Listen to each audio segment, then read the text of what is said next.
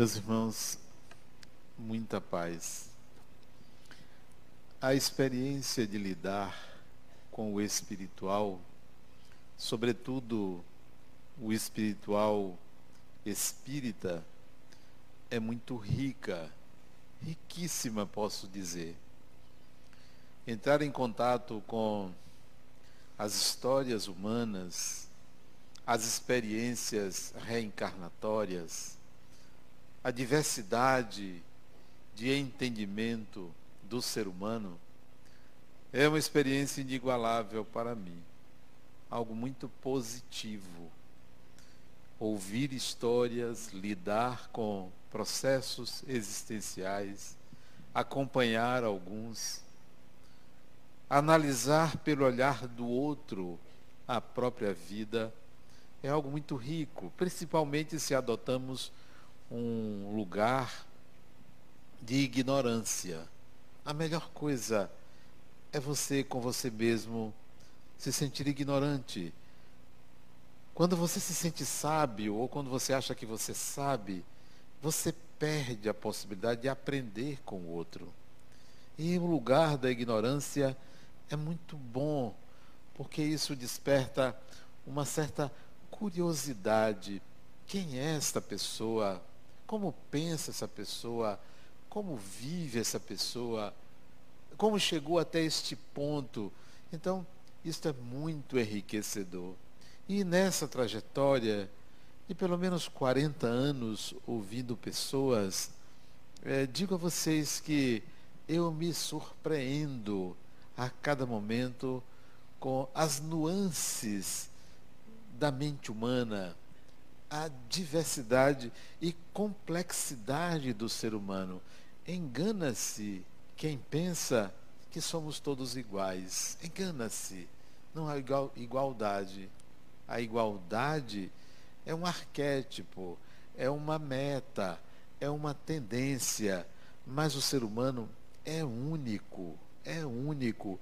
Por mais que a gente pense que temos um mesmo gênero, por mais que a gente se vista da mesma forma, por mais que a gente viva até é, em família, segundo padrões, modelos, regras, segundo um modo coletivo de ser, mas a singularidade nunca desaparece.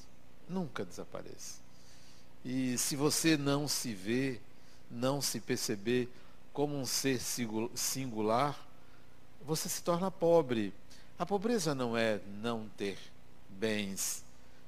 A pobreza é não conseguir perceber a própria riqueza da individualidade, da singularidade, é, das potencialidades do que fazer. A gente se limita muito pelo modo como entendemos a realidade.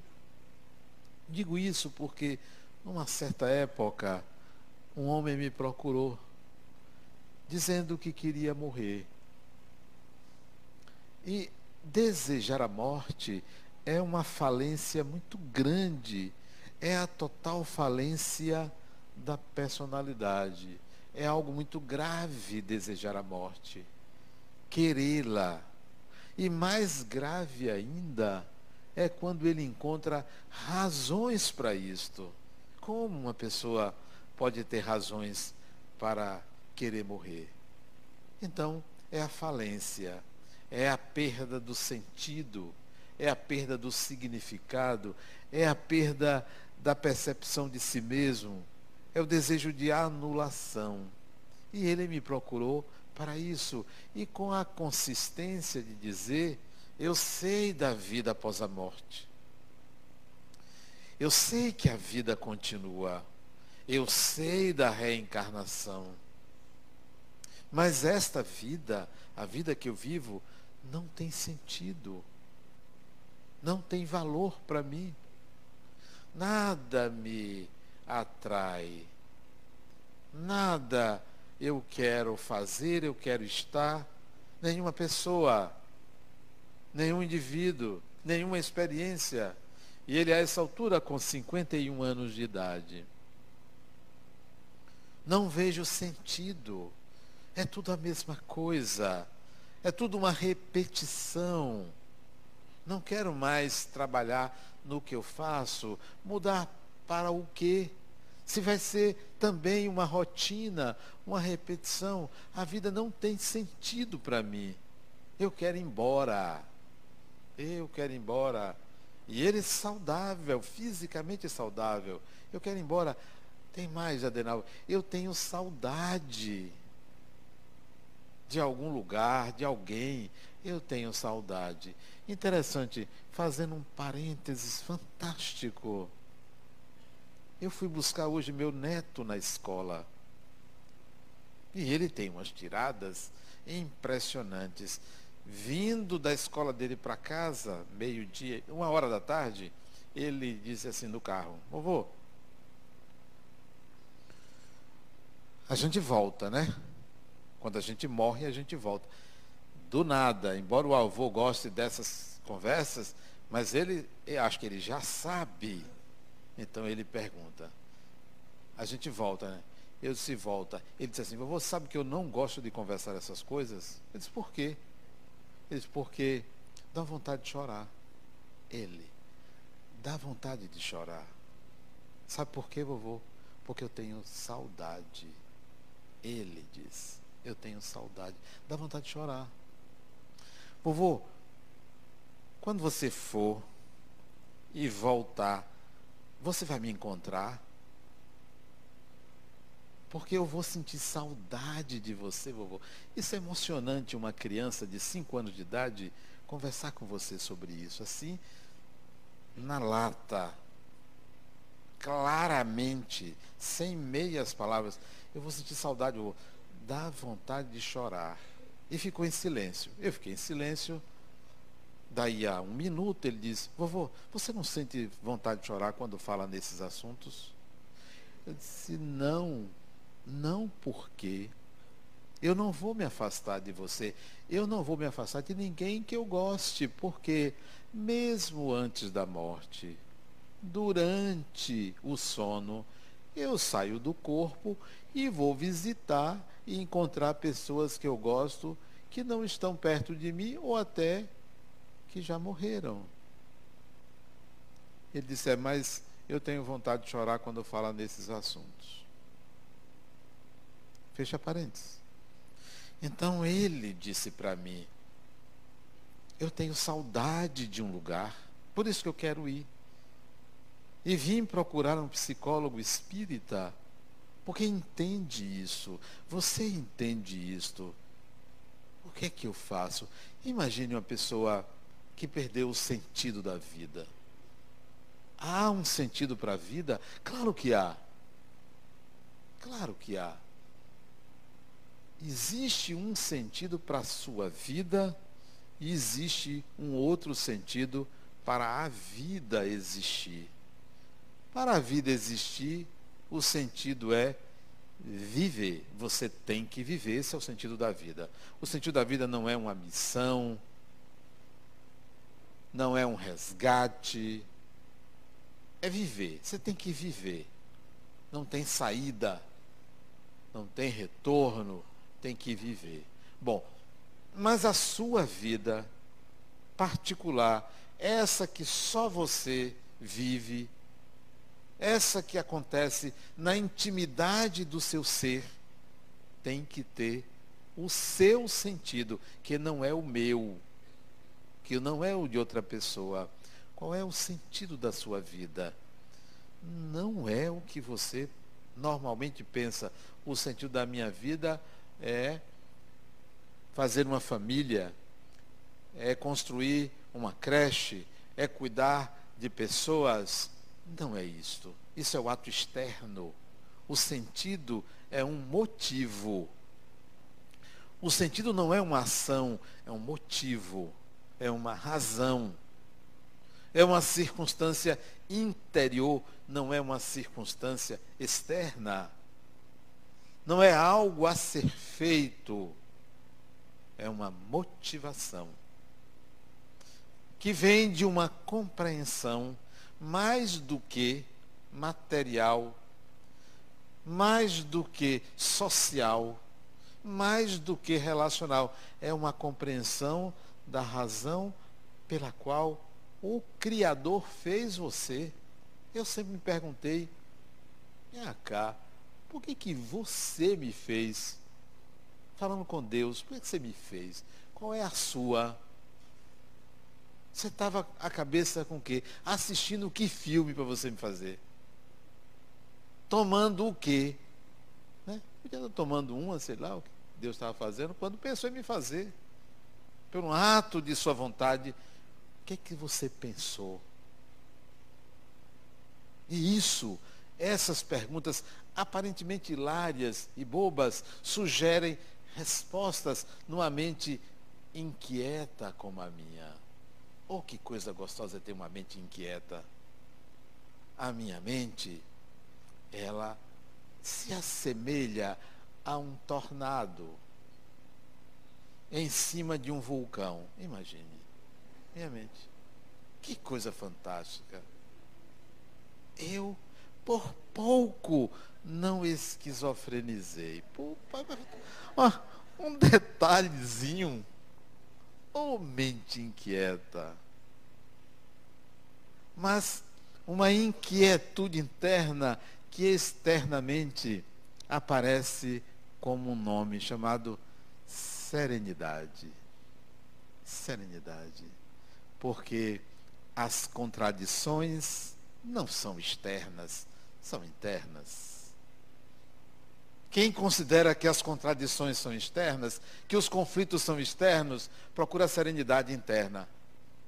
Epa, minha mente é inquieta, mas externamente uma serenidade sem tamanho. Sem tamanho.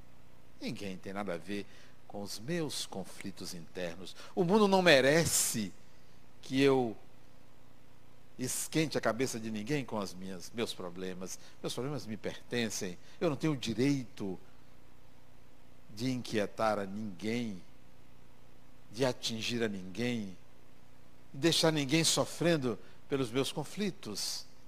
Eles são internos, são meus.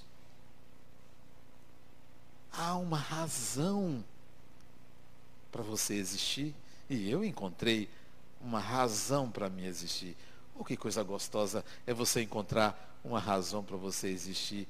Porque uma das coisas mais, uma das consequências mais maravilhosas de se encontrar uma razão para existir é você ter a leveza de espírito. É você ter o prazer de viver. Até as apurrinhações dão prazer. Olha que coisa boa. Brigar com a pessoa oh, faz parte. Faz parte. Há que encontrar um sentido, uma razão, um para quê. Busque, se pergunte. Se alguém chegar para você e dizer, olha, você está pirado, você está doido, é um elogio. Elogio. Quantas vezes eu fui chamado de esquisito? Olha que elogio bom. Não, é esquisito. Esquisitão. Sim. Bom, sou eu. A melhor coisa é você ser você. E outros adjetivos que eu nem posso falar aqui. Problema. Quando você vive a sua vida e sua razão de existir, você ganha o reino dos céus. Isso é o reino dos céus. Você ganhou. Então o outro está ali, lhe xingando, lhe chamando para briga, e você o acolhendo com o coração. Desarma. Pode deixar de se preocupar é me bater porque isso é seu. Isso não me pertence. Isso pertence a você. Quanto você quer me bater, vamos fazer outras coisas? Vamos pensar em outras coisas? Vamos. Vamos fazer diferente. Vamos jogar futebol? Vamos conversar. Enquanto você está me batendo, pode bater. Não problema nenhum. Ninguém agride a ninguém. As pessoas se agridem. Agridem a si mesmas. Então, há que ter um sentido pessoal. E ele, então, queria a morte. Eu achei legítimo. E disse a ele: Eu vou lhe ajudar a morrer. Vou lhe ajudar. a mudar de um plano a outro. É direito seu. É direito seu. Mas tudo que você fizer tem que ter um ganho para você. Não adianta você fazer as coisas e não ganhar. O espírito tem sempre que ganhar. Mas ganhar o quê? Integrar habilidades evolutivas. Então, vou lhe ajudar a desencarnar, mas que neste processo você cresça.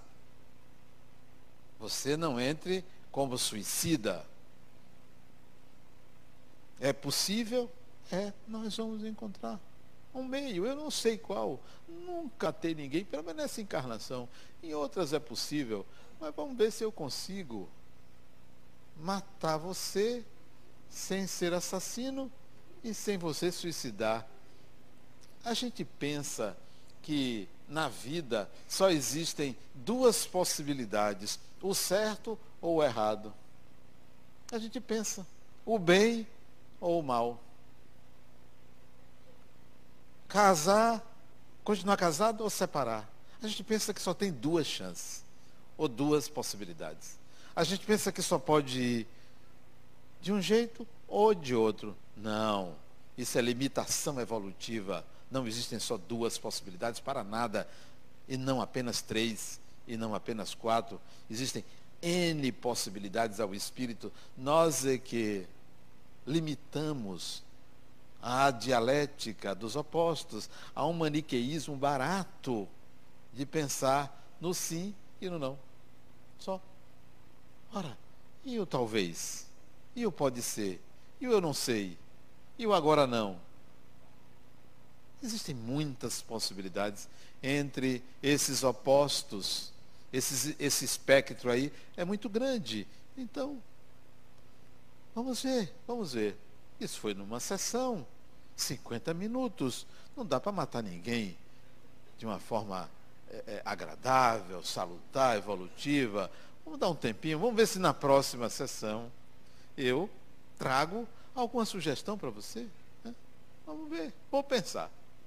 E aí fiquei pensando como levar um indivíduo a desencarnar. Pensei, Pensei em sugerir ele ficar assim no alto de um prédio, como quem quer nada, e cair. Né? Pensei em mil possibilidades, né? Ele andar na rua distraído e ser atropelado. Pensei um bocado de coisa. Mas nada que eu conseguisse retirar do estereótipo do assassinato ou do suicídio. Tinha que tirar daí. Não consegui, não consegui. Vamos ver. Pedi ajuda aos espíritos e os espíritos até disseram, Adenal, vá tentando, vamos ver se a gente. Eu também, eles também começaram a pensar, porque nunca o, o a ideia era não suicidar, né? não matar. Essa é a ideia. Eles nunca pensaram numa terceira possibilidade, numa quarta. Eu digo, vamos pensar, todo mundo, a gente tem que sair, tem que sair da caixa, fora, como é? Pensar fora da caixa, né? Pensar fora da caixa. Aí conversando com ele, me conte sua vida, sua história, porque a primeira sessão foi muito pouco. Conte. Aí ele começou a contar que ele casou, né?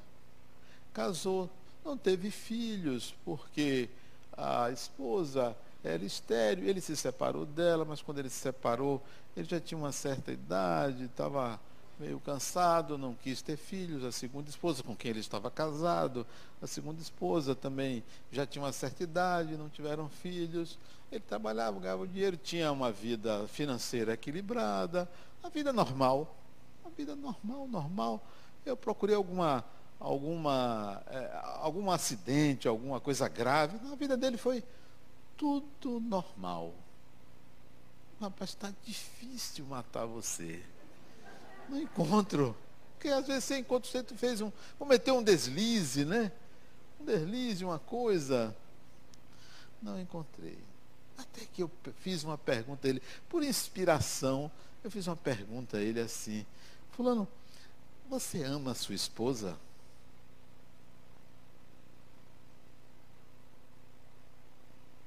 Ora, a resposta a uma pergunta dessa ou sempre que alguém disser a você que te ama, Responda como Pablo Picasso.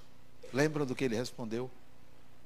Moi non plus, moi non plus. Essa é a resposta dele. Moi non plus. A resposta de Pablo Picasso. Quer dizer? Não sabe francês? Eu também não. Eu decorei. Eu decorei. Moi, M-O-I, non, N-O-N, pli, P-L-U-S. Non pli. Quer dizer, eu também não. Ela disse, eu amo você. Ele respondeu, eu também não.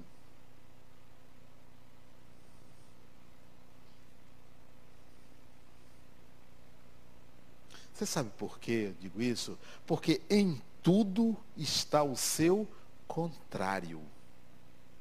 Se você afirma que uma coisa é boa, você está falando do mal. Se você diz que uma coisa é má, você está falando do bem. Se você diz que ama, você diz que odeia. Se você diz que odeia, você ama. Você ama a sua esposa? Perguntei eu a ele. Ele vacilou, entendeu a profundidade da pergunta e disse: Não. Não. Às vezes, uma resposta monossilábica é mais potente do que um discurso inteiro, porque a compreensão não é da palavra, é da vibração. É da vibração, é do que sai do coração do outro. Eu disse: Olha, então vamos fazer o seguinte. Talvez o seu problema seja amar. Você ama alguém? Não. Quem ama você? Ninguém. Essa é uma grande solidão. Não amar, nem ser amado. É uma grande solidão. É terrível isto. Isso é a morte. Uma vez eu li um poema hindu, de um hindu chamado Rabindranath Tagore.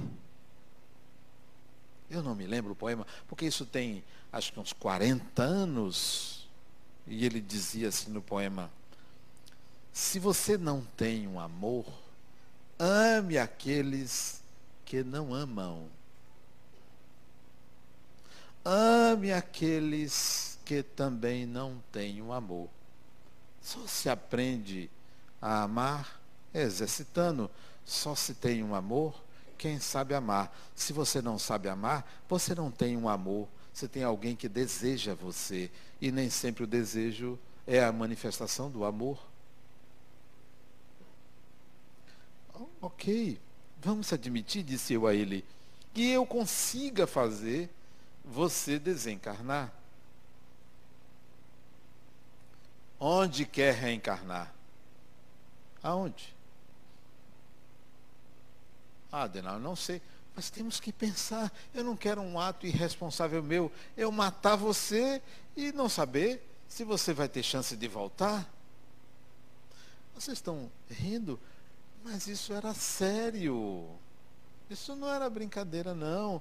Tá, você me contrata para morrer. E é só isto? Eu vou me preocupar com seu futuro. Reencarnar aonde? Pode ser aqui. Ok, aqui em Salvador. Mas, filho de quem? Ah, filho de quem? Você não é amado. O amor de uma mãe é uma iniciativa biológica. O amor de uma pessoa a outra não é uma iniciativa biológica você terá o amor de mãe, que é o amor primordial, mas não é o amor de uma pessoa a outra. Qualquer mãe amará você biologicamente. Mas isso não é suficiente para o espírito, o amor biológico. Ademais, qual é a mãe que vai querer ter um filho que não tenha razão para viver? Porque não pense que numa outra vida você vai encontrar a razão para viver. Se não tem agora, continuará não tendo, se não buscá-la. Esta razão. Eu, se fosse uma mulher, por mais desesperada que estivesse para ser mãe, gostaria de ter um filho que fosse melhor do que você.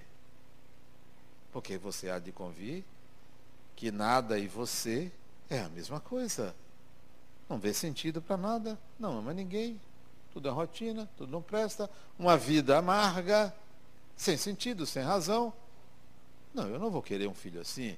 Eu vou querer um filho que transcenda, que saia do lugar comum, que também me leve a uma condição melhor de pessoa. Se uma mulher souber que é você, vai dizer, Deus, me dê outro, arranje outro aí. Dito desta forma para ele, porque é conversa de espírito para espírito. É conversa direta. Não tem meias palavras, não tem doutrinação. Não tem doutrinação. Isso não é doutrinação, isso é diálogo com outro espírito. Não vai querer você. Eu não iria querer ter um filho como você. Por mais inteligente que você seja, por mais capaz que você seja, porque não é a inteligência que uma mãe quer no filho ou um pai quer no filho. O que nós queremos em nossos filhos é que eles sejam melhores do que nós. E melhores do que nós não é em inteligência, em serem pessoas aptas para um mundo desafiador, complexo, exigente, o um mundo cada vez mais exigente, cada vez mais cheio de detalhes então, temos um problema. Já estou começando a pensar que eu não devo desencarnar você, porque você vai ficar vagando. Ah, mas as mulheres querem ter filhos. Sim, você vai encontrar uma mulher que quer, queira ter filhos. Muitas querem porque se realizam na maternidade, você vai encontrar. Mas sabe o que vai acontecer? Provavelmente vai ter uma gravidez de risco. Bruto, assim como você é. Na hora de colar no útero, vai ter dificuldade. Provavelmente vai ter um aborto natural com você. Ela, porque precisa passar por uma valorização maior do materno, e você para valorizar a vida um aborto espontâneo. Olha aí, derrapando. Se ela tiver condições, vai, você vai voltar através dela. Ok, vai voltar através dela. Prepara o organismo de novo. Passado três, quatro, cinco meses do aborto natural, ela se prepara, vem você, você mais firme no seu propósito de reencarnar, pedindo a Deus para grudar e aí você nasce. Sabe o que acontece? Tudo pronto para um lar. Mas ele deixa ela. Sabe por quê? Porque você não tem um amor. Porque nem ele ama você. Você vai encontrar uma mulher que se alia à sua predisposição, sua, olha você nascendo em condições desestruturadas. Mas ainda ela, com raiva dele, não vai gostar de você. E sabe o que? Vai dar você. Olha você, de novo sozinho, largado, abandonado. Sabe por quê? Porque você não ama, não sabe amar, não tem um amor, ninguém lhe quer. Não porque você é uma pessoa má, porque você é uma pessoa anônima, inanimada, sem ânima. Seu destino após a morte é complicado. Vai ter que penar bastante para poder conseguir alguém para dizer eu quero você como filho, porque o que você vai ter é uma desesperada querendo você para a razão dela existir e não para lhe dar amor. Ela vai dizer que vai lhe dar amor, mas não vai lhe dar. Por causa da sua predisposição. Não é porque ela é má, não. Por causa da sua predisposição. Nós temos predisposições, a reencarnação nos coloca em contato não com karma, não com determinismo, mas com uma predispo ou várias predisposições para viver circunstâncias diversas. a culpa não é de seu pai, não é de sua mãe, não é de A, não é de B, são as suas predisposições. Você vem com elas, elas é que forjam o seu destino, e as circunstâncias que lhe levam a viver certas experiências. Então, eu disse a ele: sua desencarnação seria ruim para você.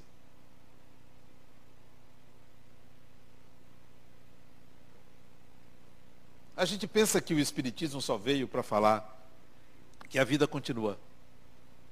Ou que a gente reencarna. Pode ter certeza, você não vai reencarnar como você não é a reencarnação de outra pessoa. Porque o personagem morre. Você não vai reencarnar. Quem vai reencarnar é o espírito que você é, vai reencarnar. Mas esse personagem morre. Morre. Desaparece. Porque é roupagem porque é aparência, porque é representação. O Espiritismo veio para tornar claro isto. Lá no século passado, dois, três séculos atrás, sua última encarnação, você não reencarnou agora. O espírito que construiu aquele personagem naquela época desencarnou saiu do corpo, porque o corpo morreu, o personagem morreu, vem e constrói um novo personagem. Então, quando você diz, eu vou reencarnar, não, não é este personagem que vai reencarnar. É preciso que você tenha consciência do espírito que você é para pensar em reencarnação. Então, vamos fazer o seguinte, fulano. Que tal você começar a encontrar um amor? A ser capaz de gerar o amor agora, para ver se na próxima você consegue, viu?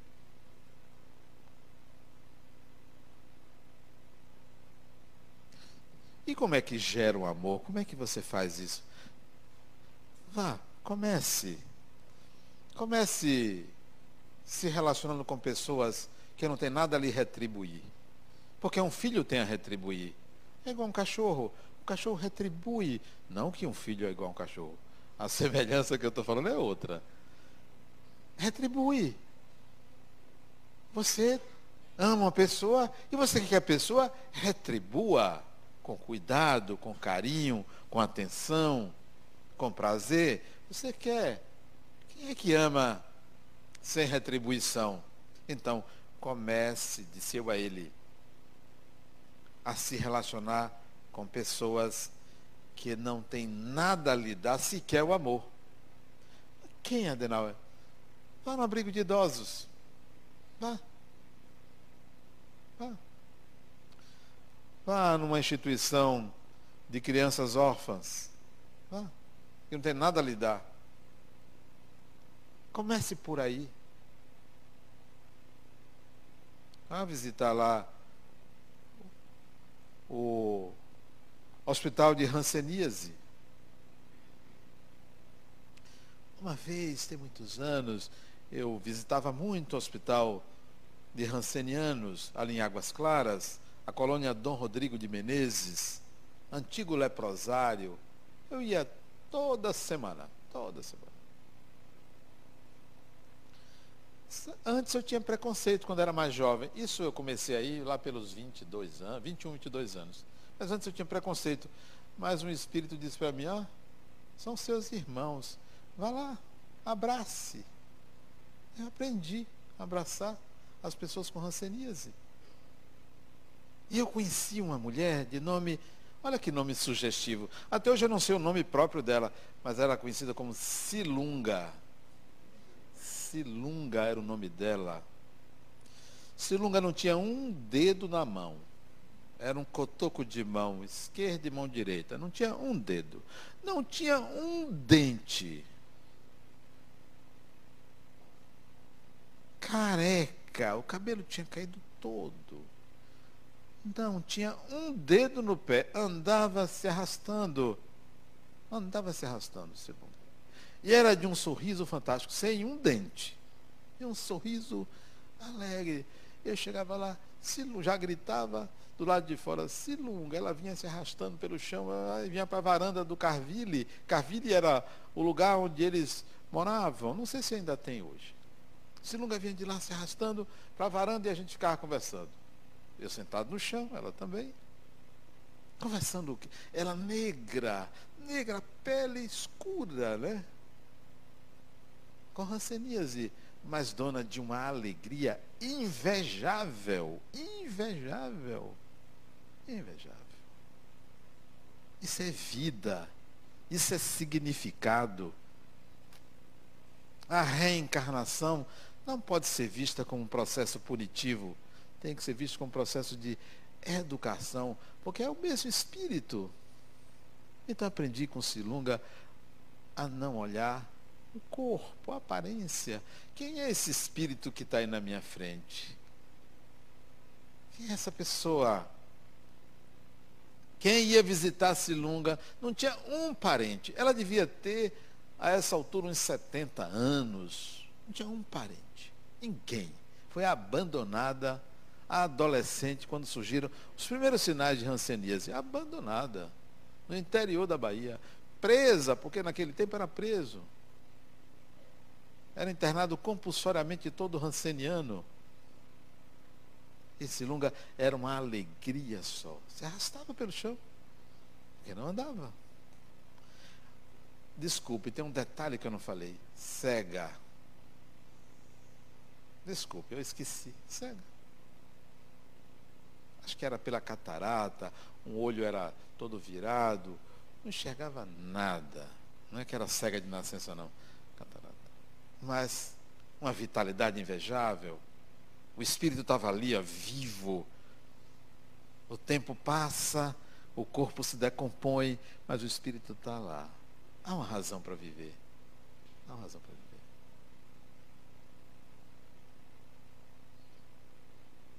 E essa razão. Outro dia eu conversando com um homem de 91 anos, ele disse, Adenal, eu quero aterrissar. Disse, como assim eu quero? Foi no meu consultório, para uma consulta, eu quero aterrissar. 91 anos. Disse, como assim você quer aterrissar? 91 anos. Minha mente não para. Eu preciso aterrissar. Porque inquieto. Ele disse, bem-vindo ao clube, né? A inquietude interior é uma coisa fantástica, né? E tem aquelas pessoas moscas mortas. Não nada. Veio o tempo passar, assistem a novela, ficam ali matando o tempo, às custas das energias alheias, quando o Criador lhe deu toda a potencialidade para voar, para fazer, para realizar, fica ali eu prefiro uma pessoa com TDAH do que uma pessoa depressiva. Eu preciso de uma pessoa in, inquieta. A mãe chega para mim e diz, não, meu filho não para. Mas quando diz assim, ó, meu filho está lá quieto demais, eu prefiro esse que não para. Traga para cá. Ah, quieto. A inquietude é uma virtude. É uma virtude, porque a inquietude interior traz a serenidade da alma. Serenidade. Então disse ele, ó, você precisa ir gerar o amor, ser capaz de amar e de ser amado. Vá. Alguns espíritos reencarnam, não conseguem isso. Desencarnam, casaram, tiveram filhos, mas não encontraram isso, porque isso é uma preciosidade, é um talismã. Às vezes você tem vários parentes, até filhos, tal, gosta, diz que ama, mas no fundo você sabe, peraí, isso não, ainda não é o amor que eu quero. Eu ainda não tenho aquele sentimento profundo de alma para alma, sem exigências. Está difícil. É um em um milhão. Mas para alcançar isso é preciso ficar nu, como disse o poeta né, Gilberto Gil. É preciso desapegar-se, é preciso se sacrificar, é preciso enxergar a alma do outro, é preciso escutar a alma do outro. Tem gente que não ouve, mas não escuta. Ouve, mas não escuta.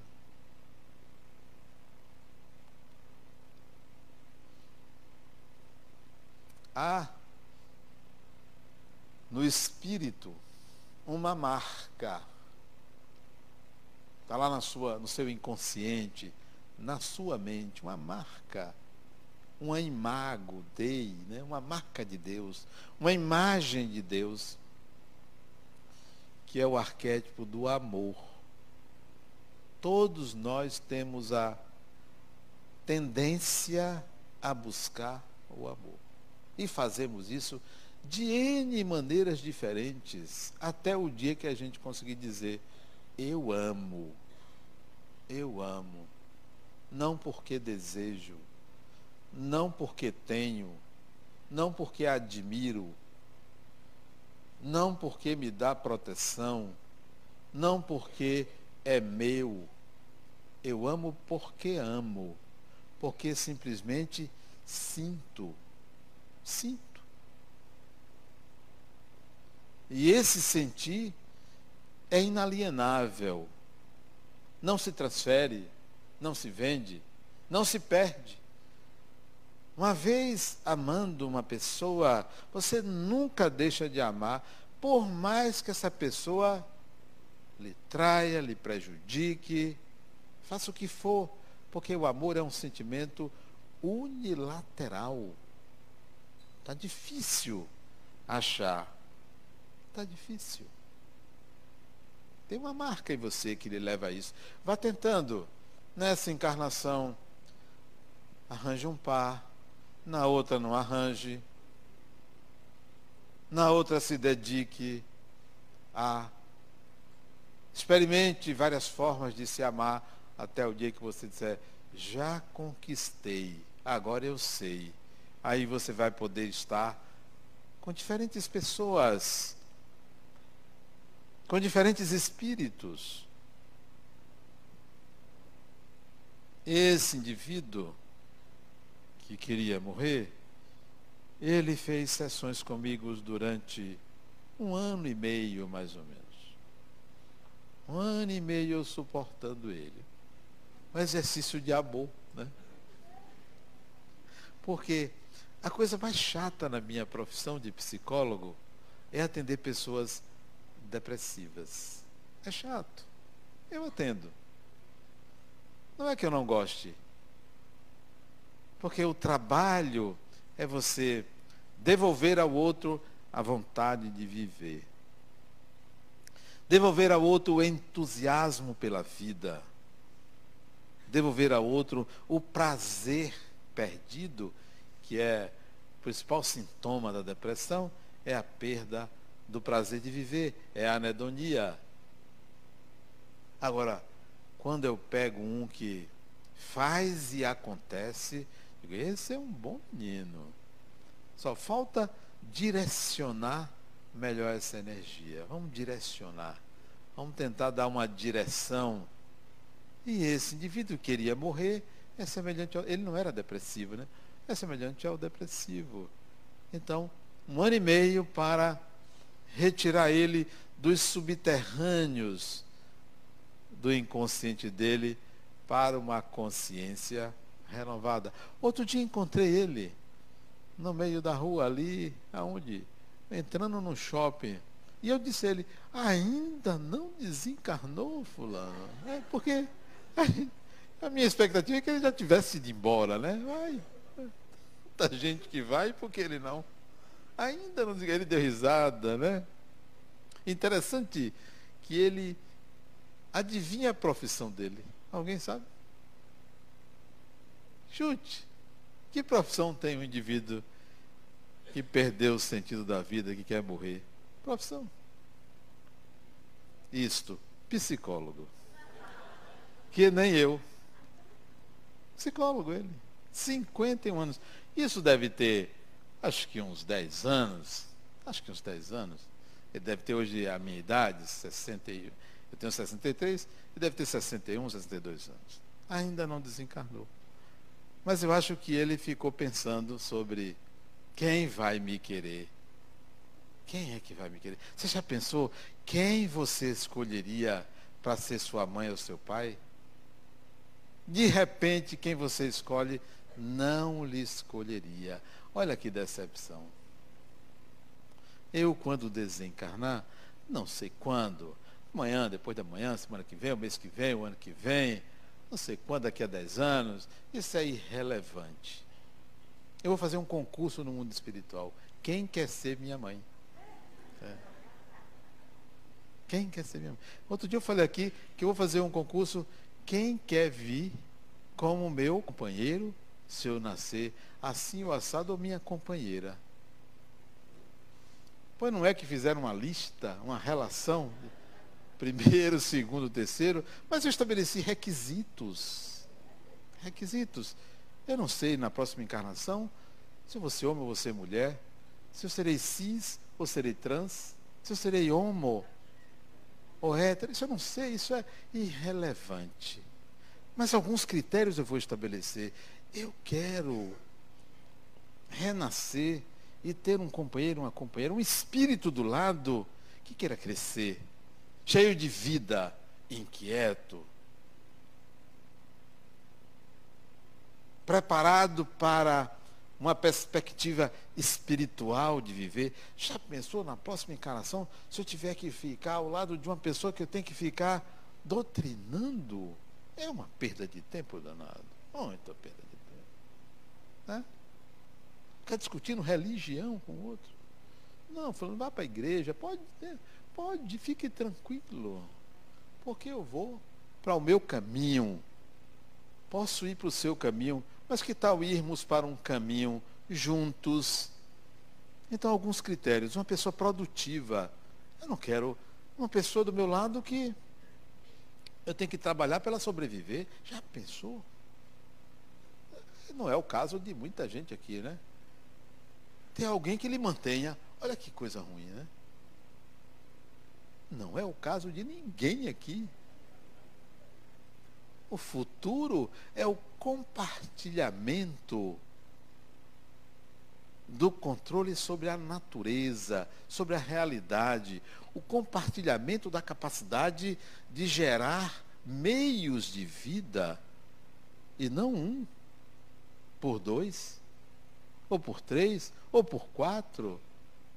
Então, se você quer vir comigo, estude, trabalhe, arranje um emprego para a gente dividir. Metade meu, metade seu. Né? E por aí vai. Uma pessoa que tem uma visão espiritual da vida. Então, desencarnando, quando voltar daqui a 100 anos, chegar assim, quem quer ser minha mãe? Quem eu vou querer como mãe? Uma pessoa que eu ame e que me ame. Como tem uma vasta quantidade de pessoas que eu amo e que eu sei que sou amado, então eu vou me propor a qualquer delas, qualquer uma dessas pessoas. Porque não tem outra forma de renascer senão através de uma mulher. Não tem. Ainda não se compra em mercado não se retira das árvores. é preciso um útero. Tem que ter um útero. Por isso que eu falo da mãe. Daqui a 100 anos, creio que ainda não vai ser possível um útero artificial. O amor é a força que move o universo. Por isso que eu botei escrito ali: o amor é a força propulsora do universo. E é ele que nos move, é ele que nos leva ao encontro do divino. Pensemos nisso. Muita paz.